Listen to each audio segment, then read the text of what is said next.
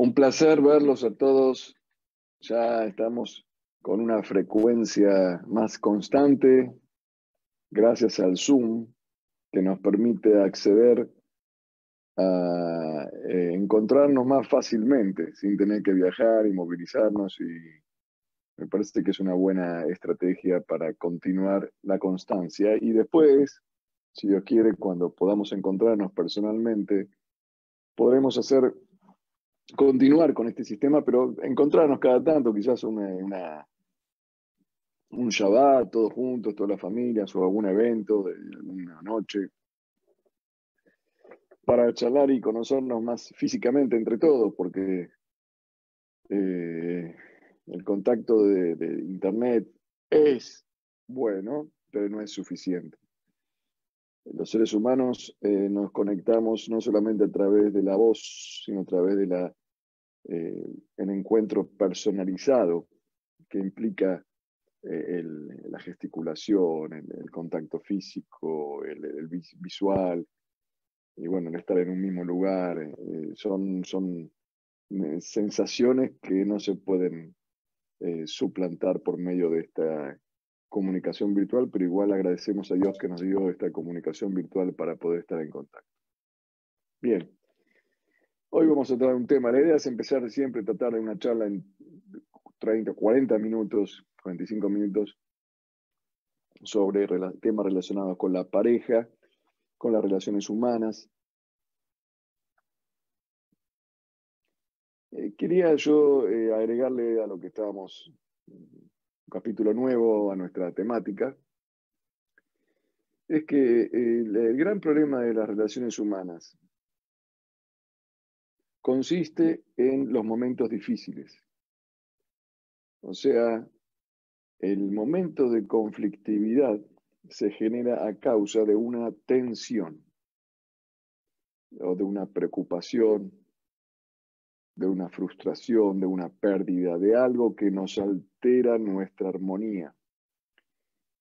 La mayoría de los conflictos entre los seres humanos se generan a causa de eso, a causa de un elemento que nos desestabiliza.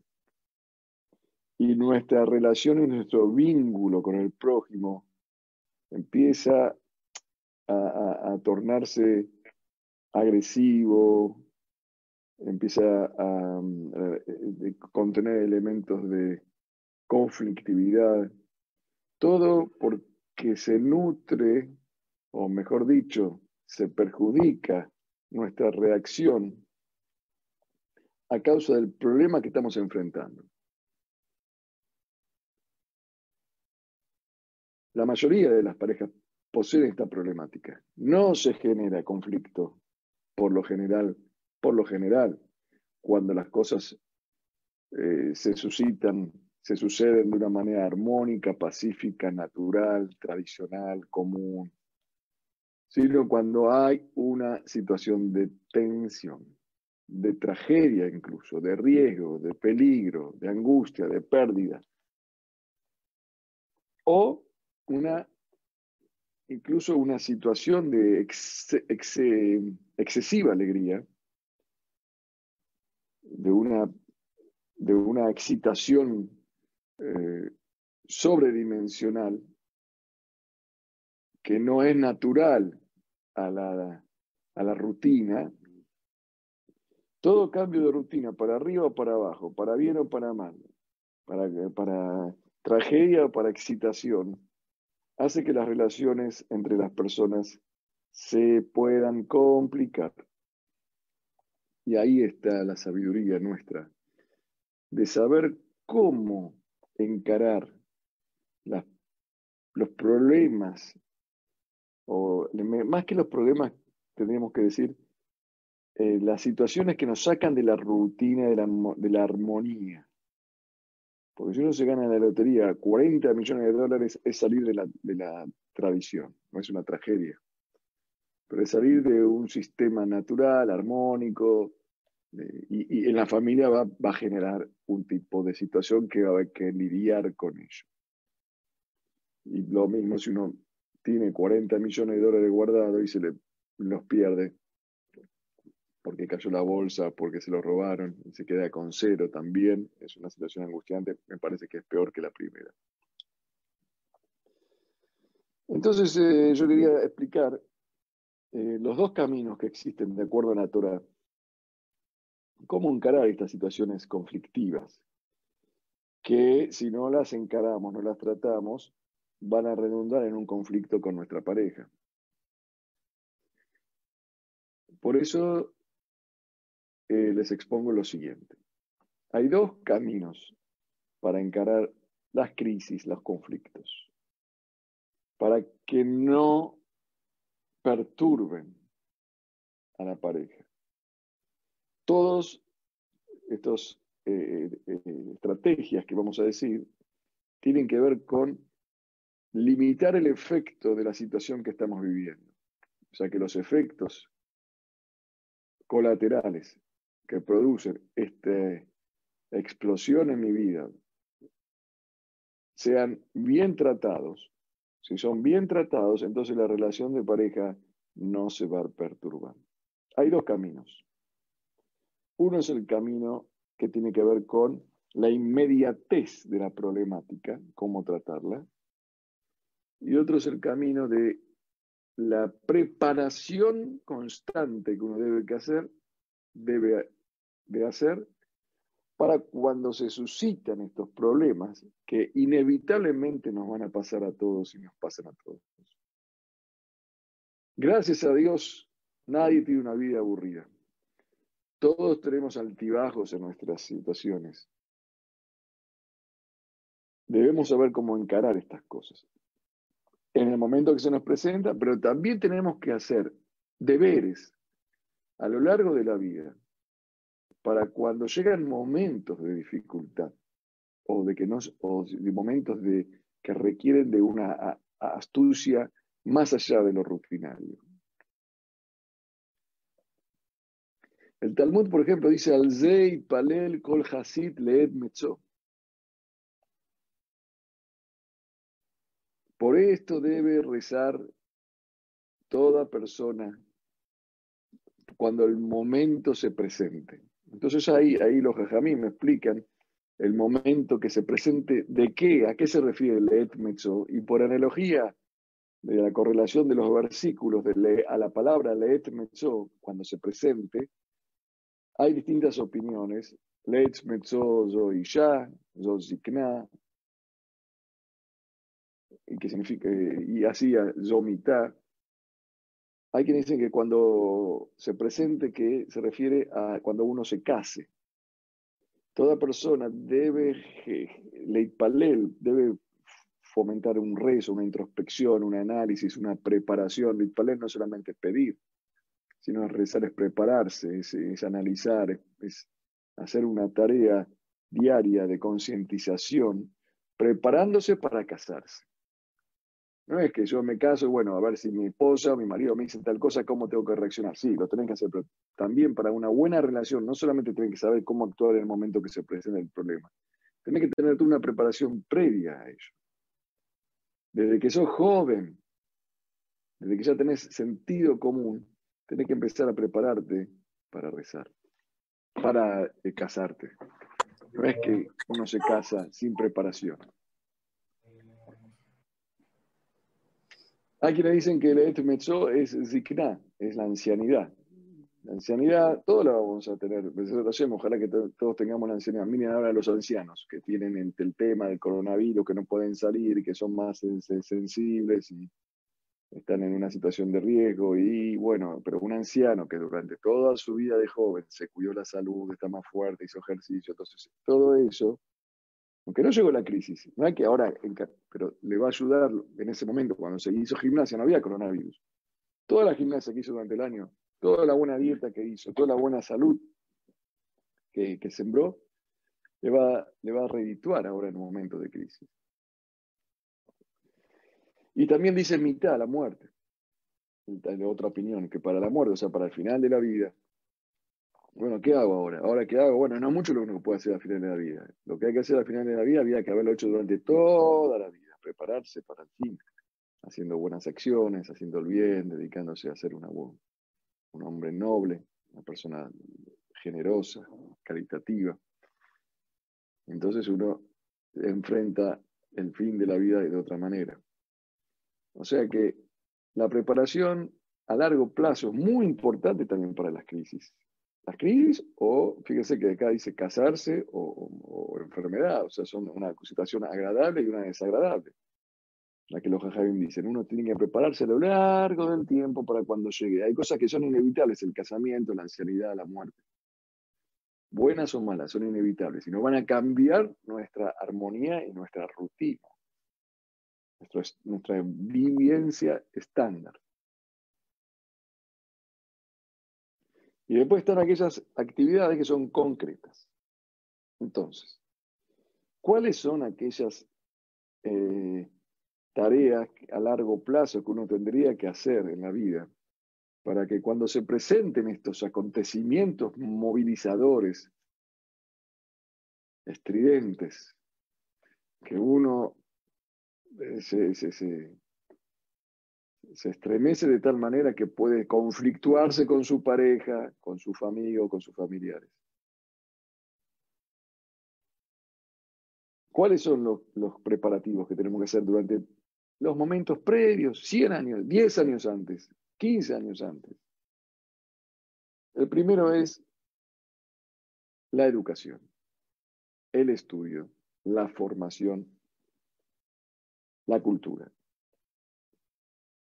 debe uno, como están haciendo ustedes ahora, sentarse y estudiar sobre la temática, distintas temáticas de la vida. Saber, el conocimiento, la, formación nos prepara para situaciones específicas. Un eh, maquinista de un tren, un piloto de avión, un médico, eh, todos hacen una especie de estudio sobre situaciones que quizás son muy poco frecuentes, pero cuando, o cuando ocurren, son vitales. El conocimiento que se tiene para saber cómo sobrellevar esa situación. Uno no puede abrir el libro en la mitad del vuelo, a ver, se rompió un motor, ¿cómo se hace? Uh, esta materia no la estudié. A ver, vamos a leerlo ahora. Hay poco tiempo. Eso hay que estudiarlo antes.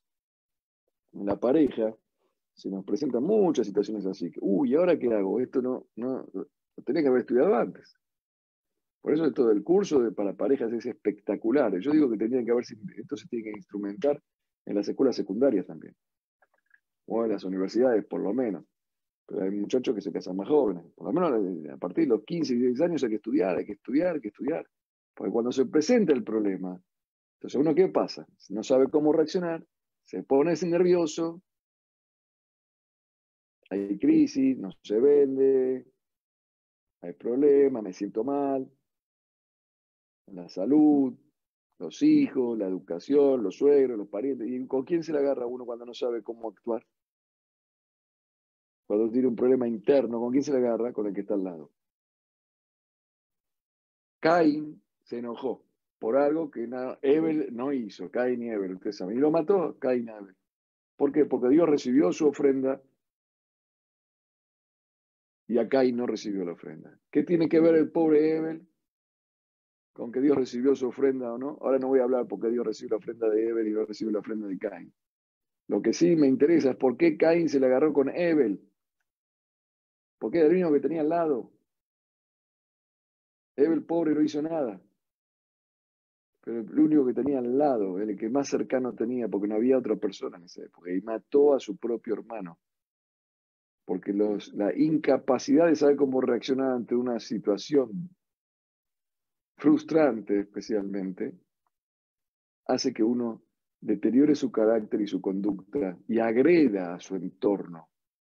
Muchos de los padres que agreden a sus hijos, o hijos que agreden a sus padres, o parejas que, agredan, que agreden a sus, a sus parejas, se debe a la frustración que tienen uno saber encarar una, una situación que están vivenciando.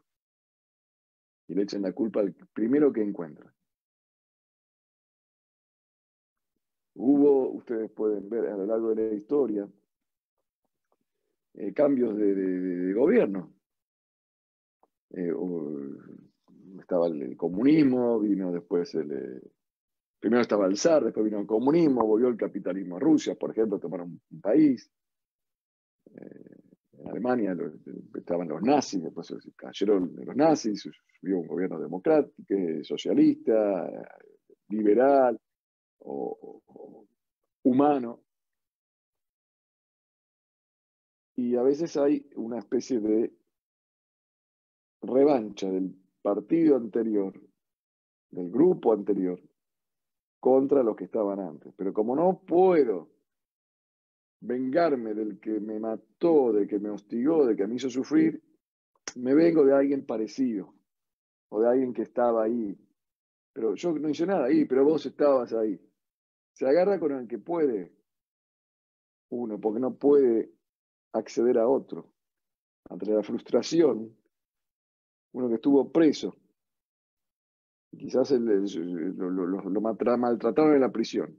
Cuando sale de la prisión, se va a vengar de cualquier guardia cárcel, sea el que lo cuidó de él o no lo cuidó de él. Bueno, pero yo qué te dice, yo no fui guardia cárcel tuyo, sí, pero vos eras del grupo. Lo lamento. Y pero ¿por qué no, no te vengas del otro? Y pero no, el otro no está al lado mío, vos estás al lado mío.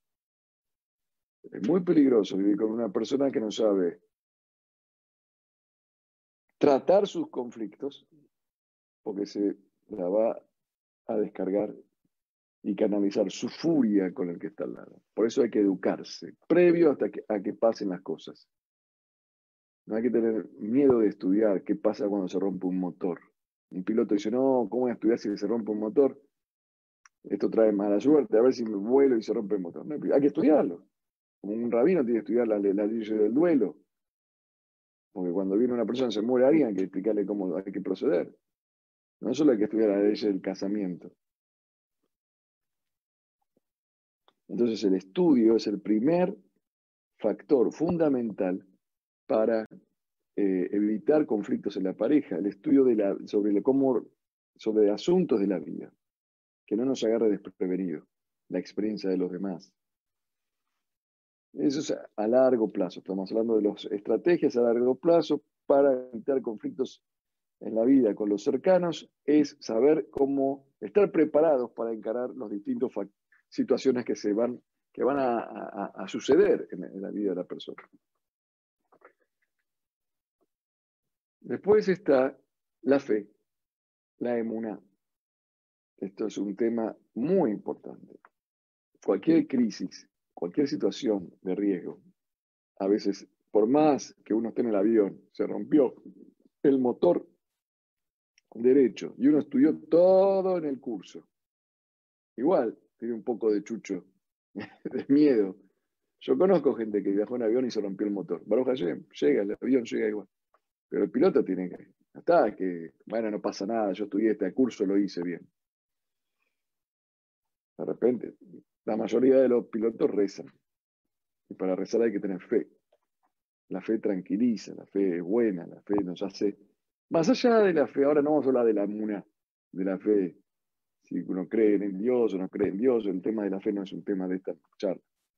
Lo que sí, que si uno fomenta la fe en Dios, entonces la repercusión que tiene los golpes de la vida se amortiguan con la fe y no nos, no nos quiebra el espíritu.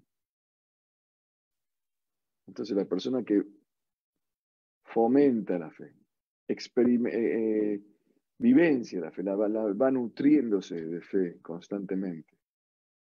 Esta persona cuando se presenta una situación difícil, no reacciona tan violentamente, ni violentamente, ni mal contra el otro. Cain no tenía fe, por eso reaccionó mal contra su hermano. Porque el que tiene fe dice todo es para bien, yo no sé ver las cosas, Dios sabe mejor que yo. Todos estos conceptos que están relacionados con la fe que un día vamos a charlar sobre ellos. Hay mucho escrito sobre ese tema. Pero la fe tranquiliza las reacciones de la persona. La emuna. La emuna en un solo Dios, que sabe todo, que conoce todo, que nos quiere, que nos ama, que es todopoderoso. Eso relaja, relaja bastante. El hombre sin fe es un hombre que está ansioso, que está nervioso, que está siempre tensionado. Lo que puedo hacer, hago, y lo que no puedo depende de Dios. Eso es una tranquilidad. Este es el segundo elemento que hay que fomentar en lo que es a largo plazo los conflictos, para recibir los conflictos de la vida, los cambios en la vida, sin que perturben la relación con la pareja. yo si tengo que elegir una pareja, le diría a un amigo mío, le diría, mira, escúchame, vos le, tenés que fijarte si tiene educación, si estudió, si se formó y si tiene emuna, si tiene fe. Y hay un tercer elemento importantísimo para educarse a lo largo de la vida, a largo plazo. son tres consejos a largo plazo, vamos a los de corto, a los, que tienen que ver con la inmediatez. El tercero es acercarse, a alejarse de los elementos que incitan a la voluptuosidad y la tentación. O sea, controlar nuestras debilidades materiales, aprender a doblegar el instinto. Esto es un tema que se aprende durante toda la vida, no es fácil. Aquellos que no acostumbraron durante su juventud, su adolescencia, a, a temperar el espíritu a través del control de las pasiones, llega un momento en que cuando le falta algo o algo no es de su gusto, la reacción puede ser tan explosiva que todos los que están alrededor sucumben ante sus palabras, sus acciones. Es un hombre peligroso, porque nunca logró controlar sus temperamentos, su temperamento, sus pasiones, sus deseos. Aquel que que logra hacer un ejercicio durante todo un tiempo de controlar sus pasiones. El día que no tiene lo que puede, lo que desea, no se va a frustrar tanto como aquel que nunca se acostumbró. Si no se va a frustrar tanto, entonces eh, el equipo, el entorno que está a su alrededor, no sufrirá las consecuencias de su frustración. En cambio, aquel que se frustra, los que están al lado pueden sufrir mucho de sus consecuencias. Estas tres estrategias a largo plazo son las que hacen que una persona se relacione bien con el prójimo, especialmente con la pareja. ¿Por qué? Porque está educado, estudió sobre las distintas situaciones que se pueden sobrevivir en la vida estudió, eh, perdón, fortaleció su fe a través del rezo, del estudio, de la tefilá, de las, del cumplimiento de los mandamientos, de las mitzvot. De alguna manera invirtió en adquirir fe con distintos mecanismos que existen. Y tercero, eh, se entrenó en atemperar sus apetitos materiales, controlarlos para que de tal manera cuando todo esto le falte o algo le falte, no reaccione mal. Tres consejos que uno debería invertir para que se incorporen a su personalidad. La educación, la fe y la templanza del carácter. Ahora pasemos, pasemos a las estrategias que tienen que ver cuando se presenta en sí el problema. Me gané la grande, choqué el auto, eh, se me perdió la billetera, voy al, aeropuerto, el pasaje, el pasaporte está vencido, así distintas situaciones. El chico se golpeó la cabeza, se le abrió la cabeza. ¿Cuántas cosas nos pueden pasar? Somos tan frágiles los seres humanos, tantas cosas, que esperar que no nos pasen no es una buena, un buen consejo. Tener emuná que no pasen, porque van a pasar. Son cosas que pasan, tanto las, las buenas o las malas. Todos los días, miren lo que nos pasó. ¿Quién iba a pensar una cosa así? Un coronavirus. Hasta el nombre es llamativo. ¿Quién se iba a imaginar? Y así vivimos eh, sorprendiéndonos. Entonces pasemos ahora a las estrategias que tienen que ver con cuando se nos presenta la problemática en sí. Primero que todo había que eh, encarar esto, son cuatro eh, maneras, estratégicamente cómo se encara, emocionalmente cómo se encara, racionalmente cómo se encara y espiritualmente cómo se encara. Espiritual, racional, estratégico y emocional. Cuatro maneras de encarar el problema que se presenta ahora ya. Un ejemplo bíblico del, respecto con respecto al tema de las emociones. Primero que todo vamos a empezar por las emociones. Esab y Jacob. ¿Se acuerdan de la historia de Esab y Jacob, los dos hermanos hijos de, Isaac? Que uno le había robado la, la bendición. A Jacob le robó la bendición de su padre Isaac a Jacob. Jacob se fue de su casa. Estuvo como 20 años fuera de su casa. Se casó, tuvo hijos y vuelve a su ciudad natal con toda su familia. Y vienen unos, eh, unos espías eh, o mensajeros que tenía Jacob. Le dicen, mirá, nos enteramos que Esab, tu hermano, a quien vos le habías robado la bendición de tu padre, viene con 400 soldados a enfrentarte a vos. Situación de crisis.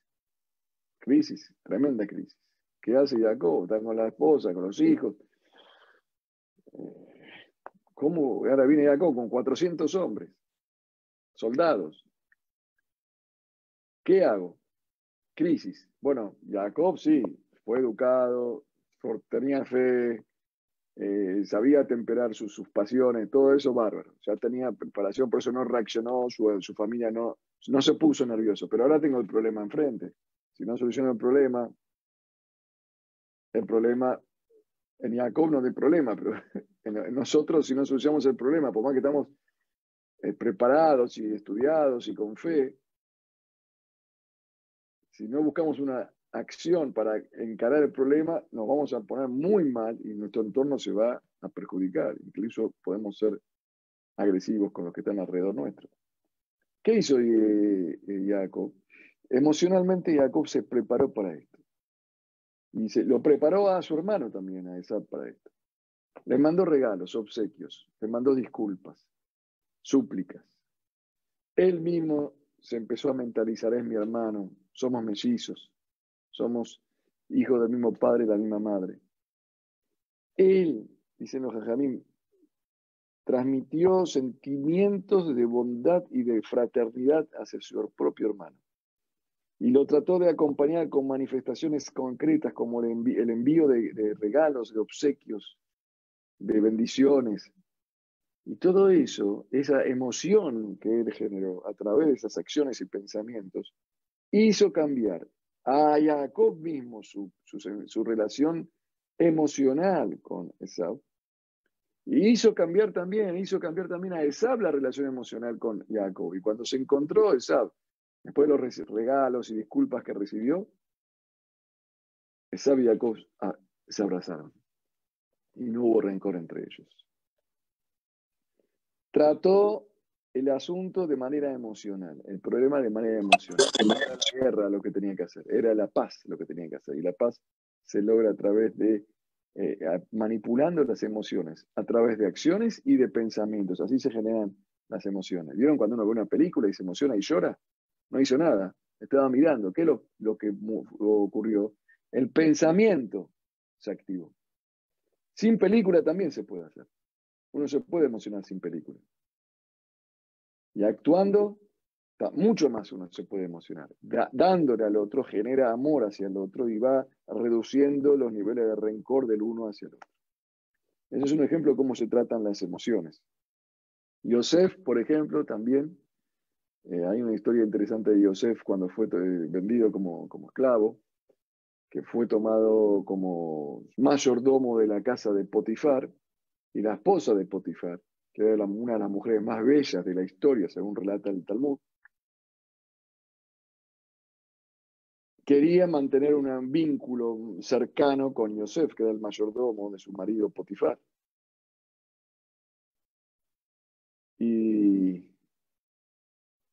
y Yosef era un joven de 17 años, un joven muy apuesto, muy hermoso, mucha adrenalina y hormonas, y estaba solo, y no estaba su familia, ni su padre, estaba en una tierra que nadie lo conocía, y era el mayordomo, y la esposa se le acerca de este hombre, de Potifar, y, y, era un joven, ¿y cómo hace un joven? Maya hace ¿cómo hace un joven para contrarrestar la tentación de, semejante eh, invitación al placer voluptuoso del contacto con esta mujer que era la más linda de, la tierra.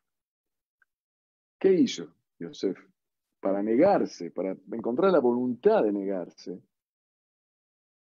hizo un trabajo eh, eh, emocional a través del pensamiento. Se acordó de su padre, cerró los ojos y se fijó la imagen de su padre, pensando como si mi padre estaría acá, ¿qué hubiera dicho que tengo que hacer? De Jacob, su padre era Jacob Entonces eso le, dio las fuerzas de enfrentar esa crisis con la cual él estaba en ese, momento. Y le dijo que no a la esposa de Potifar. Aún teniendo 17, años, aún estando en un, en un marco totalmente de que nadie le iba a decir nada porque nadie lo conocía, logró encontrar las fuerzas para superar esa crisis. Fíjense cómo la emoción, cuando se utiliza adecuadamente a través de pensamientos y acciones, ayuda a la persona a sobrellevar una crisis. Si yo soy inteligente utilizando las emociones ante las crisis, no voy a afectar a mi pareja. No voy a afectar a mi entorno familiar. Tengo una obligación, si estoy casado, si yo soy, soy tengo una pareja, tengo un hijo, una pareja, tengo la obligación de encarar las crisis con una emoción inteligente, una inteligencia emocional. Este es el punto número uno. Faltan tres. Segundo, es a través de la estrategia. estrategia es que operativamente, ¿qué hay que hacer? ¿Qué hago? Tengo un problema. ¿Qué hago operativamente? No para atender a las emociones a través de acciones o pensamientos, como dijimos, sino ahora en la situación en sí tengo que buscar una solución estratégica. Un ejemplo de esto es eh, cuando los profetas Hananiah, Mishael y Azaria estaban en una situación que el rey Nebuchadnezzar el emperador de Babilonia, le pidió a todos sus súbditos que manden representantes de todas las religiones para posternarse ante un ídolo. El ídolo que creía Nebuchadnezzar, Nabucodonosor. Hananiah, Mishael y Azarea, que eran tres profetas jóvenes, dijeron, ¿qué hacemos ahora? Estamos en una crisis. ¿Cómo hacemos? Mm, fueron a consultar con el profeta Yehezkel, que era un anciano, y era el que sabía cómo actuar. Y él les dijo el consejo siguiente: Javi rega, adki aborzam. Javi rega, escóndete hasta que pase la situación de tragedia. ¿Para qué tienen que ir? Van a ir tanta gente. Entonces, no vayan, escóndanse, y la gente, nadie va a saber si fueron o no fueron. No se van a posternar ante un ídolo. Eso es lo que es una respuesta estratégica de cómo actuar ante una situación de tensión. En ese caso era esconderse. Igual de Hanayá y Zaria no estaban de acuerdo, con, no querían eso, porque si no vamos, la gente no va a saber que no fuimos, van a pensar que fuimos y nos posternamos. Nosotros le, dijeron a que queremos ir y queremos quedarnos parados y no posternarnos, para que vean que no nos posternamos ante los ídolos. Bueno, la historia continúa, pero no es el momento ahora de contarla. De todas maneras, yo lo traje como ejemplo bíblico de cómo se debe encarar una crisis. No es solamente la fe, como dijimos antes, uno fomentó la fe. Fe no le faltaba a Hananiah de Al contrario, tenían de sobra. De hecho, la historia cuenta que fueron y no se posternaron. Pero que el anciano le dijo, no solamente la fe ahora tenemos que actuar. ¿Qué tenés que hacer? Escondete. Son estrategias le conté muchas veces el hombre que, que fue a una fiesta en una, un casamiento, y le lleva al, al novio un regalo. Y le da el regalo, le da una moneda de la época de Moshe Rabbenu, un Mahatzita Shekel. Le muestra la Mahatzita Shekel de la época de Moshe Rabbenu, un medio ciclo de plata. Un ciclo de plata. Y se lo, da, se lo muestra al novio. Dice, qué bien, qué bien, qué bárbaro. Bueno, se lo regala. De repente, se lo muestra uno al otro, uno al otro. El novio dice, bueno, dámelo que lo voy a guardar con los regalos. ¿Dónde está? ¿Dónde está? Desapareció. Desapareció. El papá del novio dice acá, revisen a todos, revisaron, eh, a ver, eh, que nadie salga, que nadie entre, vamos a revisar los bolsillos de cada uno, quién se llevó el ciclo de plata. Había un rabo ahí. Dice, no, no, queda feo, señor eh, suegro, papá del novio, ¿cómo vamos a revisar los bolsillos de la gente? Vamos a buscar, a ver si aparece. Bueno, buscaron. No encontraron. Entonces el, papá del novio dice, no, vamos a revisar los bolsillos de todo lo que están presentes. Y el rab le dice, no, queda feo. ¿Cómo vamos a revisar los bolsillos? Y bueno, está bien. Otra vez volvieron a revisar, no aparecía. Tercera vez, vamos a revisar los bolsillos. Ya el padre no quería aceptar más nada. Y el rab dice, por favor, una última vez vamos a revisar a ver si aparece. Al final apareció. Estaba entre, entre las servilletas. Los alumnos de este rab que estaban en la fiesta le preguntaron, rab, ¿qué pasa que no quería que revisen los bolsillos? Entonces el, el rab le dijo, mira, ¿sabes qué pasa? Que yo también le traje al novio un regalo que es un ciclo de plata de la época de Moshe Rabbeinu, que era igual que el que mostraron ahí, y lo tenía en el bolsillo para regalárselo. Si ellos me hubieran revisado el bolsillo, hubieran encontrado en mi bolsillo la moneda esa, hubieran pensado que esa es la que yo ve, ¿qué van a pensar que yo también le traje una? Entonces tuve que buscar, estaba en una crisis, tuve que buscar la estrategia mía era posponer el problema. No, revisemos de vuelta, no sabía qué hacer, porque no le iban a creer. Esto es una crisis que se le presenta a una persona y tiene que saber cómo actuar ahora, por más que, como dijimos, se preparó durante toda la vida para las crisis. ¿Qué hago ahora? Hay que buscar la manera de buscar ahora cómo hacemos de manera estratégica. Ese es el número dos. La manera racional. La razón eh, nos indica, la Torah nos dice, y cuidarán mucho sus vidas, sus almas. Hay que cuidar la vida, hay que cuidar el alma, hay que cuidar el espíritu, el cuerpo, la parnasá, el sustento, el dinero, las casas, la familia. Hay que usar el razonamiento. Por más que uno tiene fe, por más que uno tiene educación, por más que uno que se dejó de las voluptuosidad y de los placeres y controla sus pasiones, uno tiene que tener un, usar el razonamiento, el sentido común para encarar los problemas específicos, usando las leyes de la lógica y de la razón, no solo de la estrategia y no solo de las emociones. Hay una diferencia entre lo que es la estrategia y la razón. Lo que es la, emoción y la razón. Y por último, están los elementos espirituales que uno tiene que nutrir de ellos en el momento para eh, encontrar fuerzas, cómo superar eh, este motivo, este, este problema actual.